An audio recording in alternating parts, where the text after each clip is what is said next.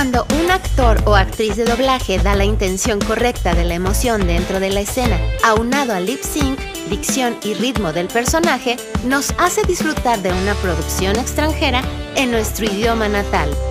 Este conjunto ha sido clave en el éxito de Carlos Becerril Hernández, consumado actor de doblaje con más de 50 años de trayectoria y una voz excepcional. Él ha dado voz a un sinnúmero de actores reconocidos dentro de la industria del cine, televisión e incursionando también en caricaturas y anime. Hemos disfrutado su voz en Mujer Bonita, África Mía, Perfume de Mujer, Mad Max, Stigma, Wall Street, Ghost y en televisión en Los Locos Adams, Los Tres Chiflados, MacGyver, Viaje a las Estrellas, Los Heart Investigadores, entre muchos, muchos más. Sus inicios en el cine, teatro y televisión en México dio la pauta a incursionar en el doblaje a partir de una invitación del fallecido actor Claudio Brook. Damos paso a la entrevista con este reconocido actor solo en audiomovie.mx.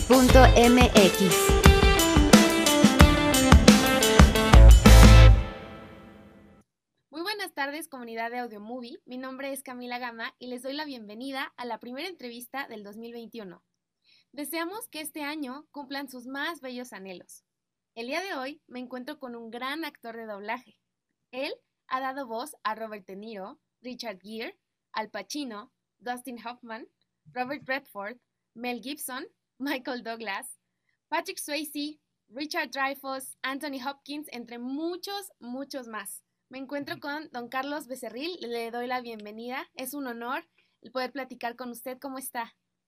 Bien, muy bien. Eh, eh, ¿Tu nombre me dices? Camila. Camila, Camila, lo olvidé. No, no se preocupe. Mucho gusto, Camila. Igualmente. Eh, ahorita me gustaría platicar un poco sobre cómo fue que usted inició su carrera en el doblaje. ¿Podría platicarnos? bueno, yo empecé no en doblaje, yo empecé muy joven haciendo radio y cursé tres años en el Instituto Andrés Soler de la ANDA. Y ahí eh, conocí a un ah, señor que grababa eh, cosas de radio, este, radionovelas. Ahí fue donde empecé. Después de unos años eh, empecé a hacer teatro también. Y lo que más me ha gustado en, en, la vida como actor es el trabajo como actor en pantalla, en, en teatro, no en pantalla, en teatro. Y eh, posteriormente em, empecé a, a, trabajar en televisión en esa época, programas eh, de, de, este, como radionovelas, pero ya en televisión. Y uh, pues ahí, ahí seguí un, tiempo y grabé varias cosas como actor de telenovela, pero eh, llegó un momento en que no, no me gustaba la calidad de, de los argumentos. Y eh, lo último que hice fue una novela que se llamó El amor tiene cara de mujer. Eh, eso fue con, con actores Ortiz de Pinedo y él y yo éramos como dos periodistas en esa telenovela. Irma Lozano, en fin, Ira Neori, eh, muchos, muchos actores que no recuerdo en el momento. Y eh, ya después de, estar trabajando en televisión, como empecé a dirigir también en televisión. Okay. Y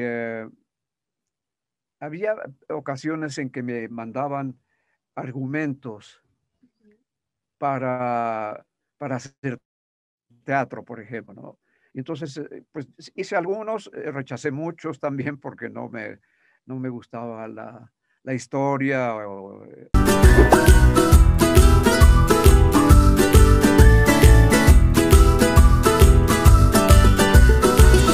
un actor que, era muy, muy conocido, Claudio Brook, le comenté que tenía, que rechazaba obras de, teatro que no me gustaban.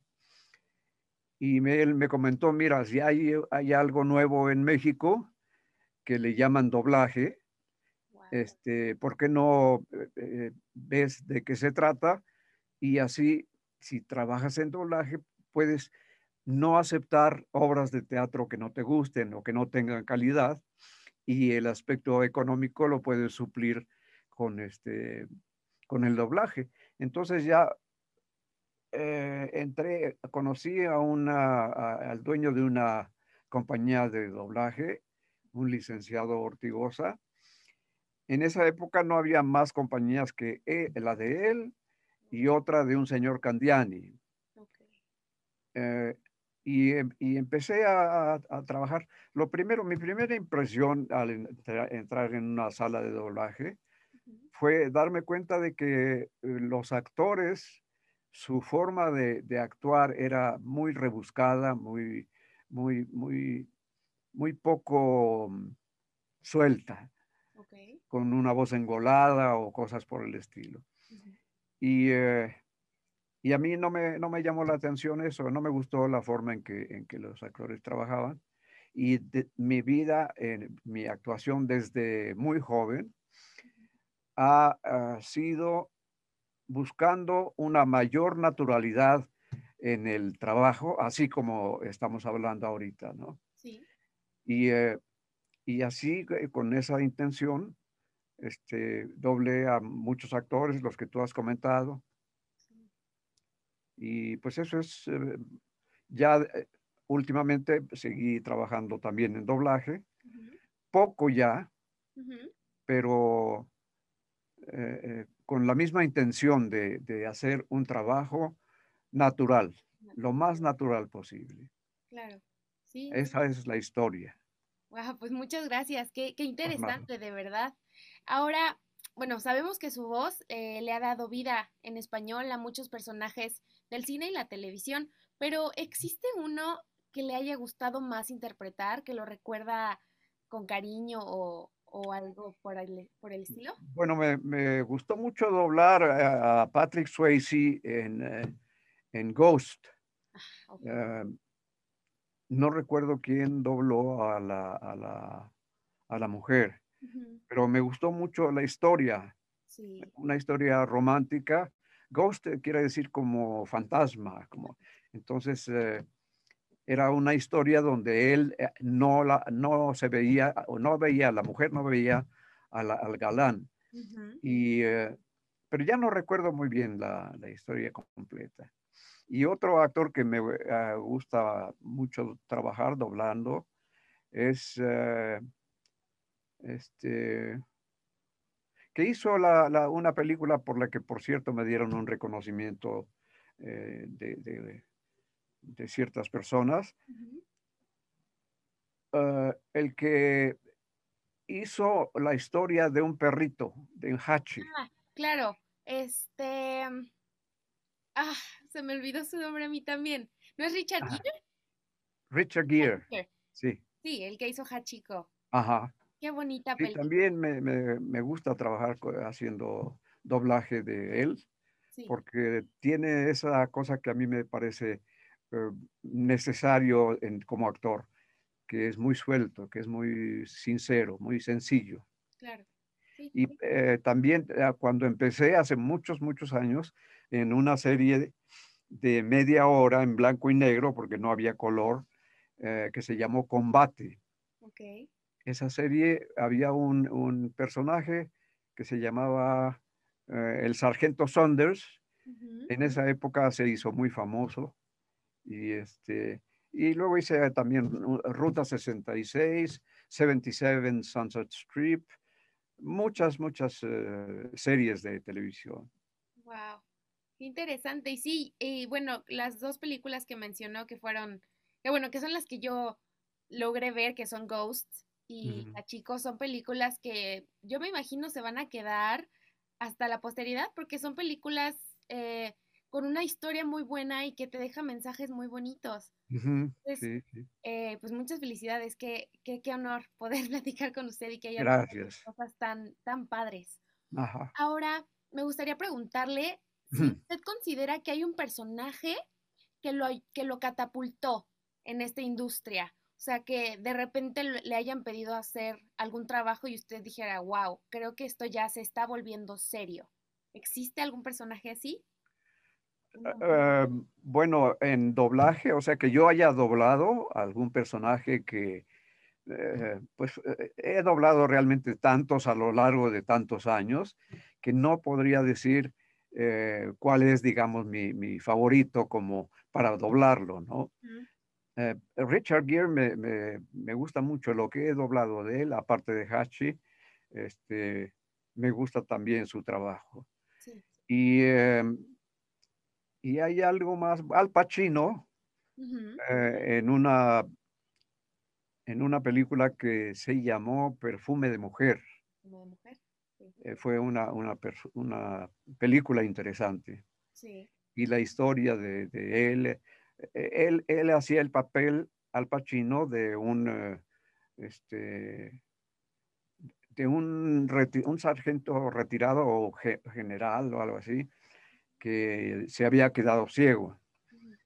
Y interviene ahí un joven que se hace amigo de él y eh, este joven en la universidad le, eh, pues le hacen una historia falsa y eh, el director prácticamente lo expulsa y el, y el actor este al Pacino, tiene en especial una escena muy, muy especial, que muy particular, que me, que me impresionó, eh, defendiendo al, al, muchacho, al joven, delante de los alumnos y del director de la universidad.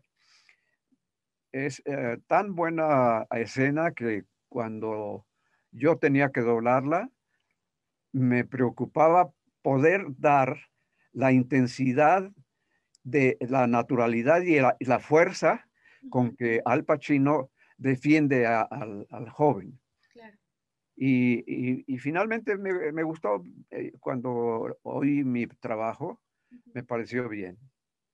Y así he doblado muchísimos ah, actores, que la mayoría no los recuerdo, ¿no? Pero, pero es un trabajo eh, que como yo lo hago, aunque parezca vanidad, como yo doblo, eh, sí me gusta. Pero hay muchos actores en doblaje que se oye como doblaje, no se oye, no se oye como si fuera real. Sí, una plática. Una plática. Muy actuado, digámoslo. ¿No? Sí, sí. Sí, muy bien. Pues muchísimas gracias. Ahora, Em, quisiera preguntarle, ¿usted ha tenido la, oportunidad de conocer algún actor al que usted dobló? Mm. No, no, no, no recuerdo. Creo que ninguno. Ok, ok, es interesante. Eh, platiqué hace unos meses con la señora Magda Leonel y me platicó que ella en algún momento llegó a conocer, creo que solo a una actriz también que, logró doblar. Debe de ser algo muy impresionante, ¿no? pues sí, sí, sí. Conocer a, un actor que uno ha doblado, ¿no? Sí, exacto. Sí, sí. Ahora, eh, bueno, también sabemos que ah, le ha dado voz a estos eh, dibujos que están tan, mm. estas caricaturas eh, de Japón llamadas anime. ¿Nos podría eh, contar? No, de, eso yo casi no hice nada. Ok. Eh, no recuerdo, pero habré hecho un, algún papel insignificante, no, no importante. Ok, ok, no hay, ningún problema. Ahora, bueno, nos podría, no sé si usted recuerde su personaje en la serie de Don Gato y su pandilla. Ah, sí, sí, sí. Benito Bodoque era. Ok. ¿Nos puede recordar, nos puede platicar cómo recuerda eh, su experiencia?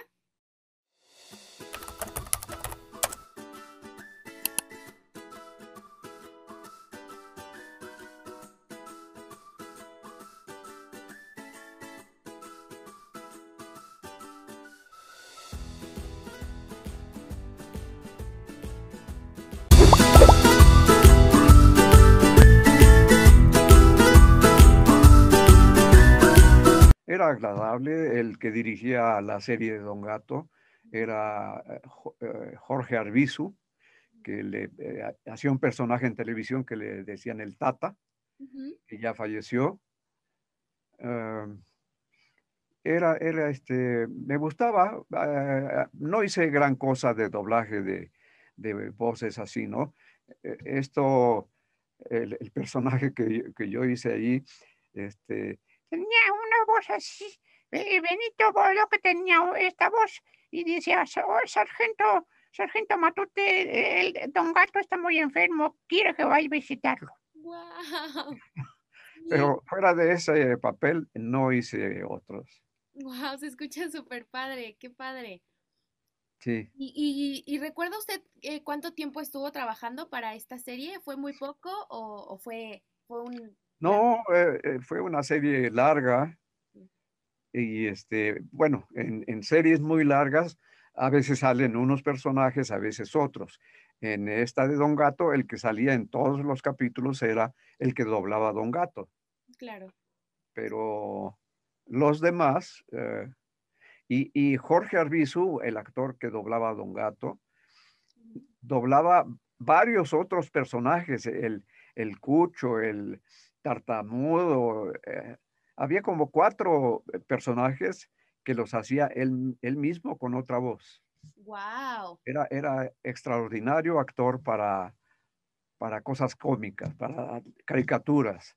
Él hizo Picapiedra, también los Picapiedra. Wow, a Pedro Picapiedra a Pedro Picapiedra, sí. Wow, wow, sí, son series que, que bueno, em, fueron muy famosas hace mucho tiempo, pero a mí, eh, yo estando muy pequeña, recuerdo que las llegué a ver en algún momento en la televisión. Y, son emblemáticas también, porque ahorita las caricaturas han cambiado mucho.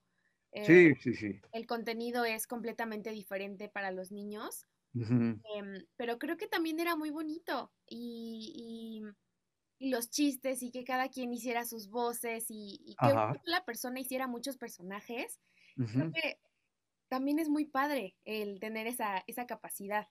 Claro. Ahora, ah, perdón, no, dígame, iba a decir algo. No, dime tú, Camila, ¿verdad? Sí, Camila. Ahora, dime tú o pregúntame. Este, bueno, ah, con todos estos años de experiencia, debe de tener millones de anécdotas. Eh, ¿Cree que tenga alguna que, que, pudiera compartir con nosotros? Algo que recuerde, no sé, algún, ah. Alguna anécdota padre. Bueno, eh, son pocas, pero yo recuerdo haciendo un doblaje eh, que, que, yo hacía el novio de una joven. Este, lo ve eh, besando a otra mujer y entonces le reclama y, él le dice, este, pero fue, fue algo así como, fue un beso, ¿cómo decía? Ya no recuerdo, porque la, anécdota tenía que ver con lo que él decía de que había besado a otra muchacha. Decía, fue un, fue un beso, no recuerdo el, término, pero pero de ahí surgió una anécdota en relación con la muchacha que le reclamaba. Pero ya, eh, yo ya estoy tan viejo que ya se me olvidan muchas cosas. Se me olvida, eh, ahorita que estoy aquí, me voy y ya no recuerdo dónde estuve. Ay, no se preocupe. Yo cumplí 85 años ya. Sé parte de las historias de vida de algunos sobrevivientes del holocausto. Escúchalas en vivo en su página de Facebook y la repetición por audiomovie.mx.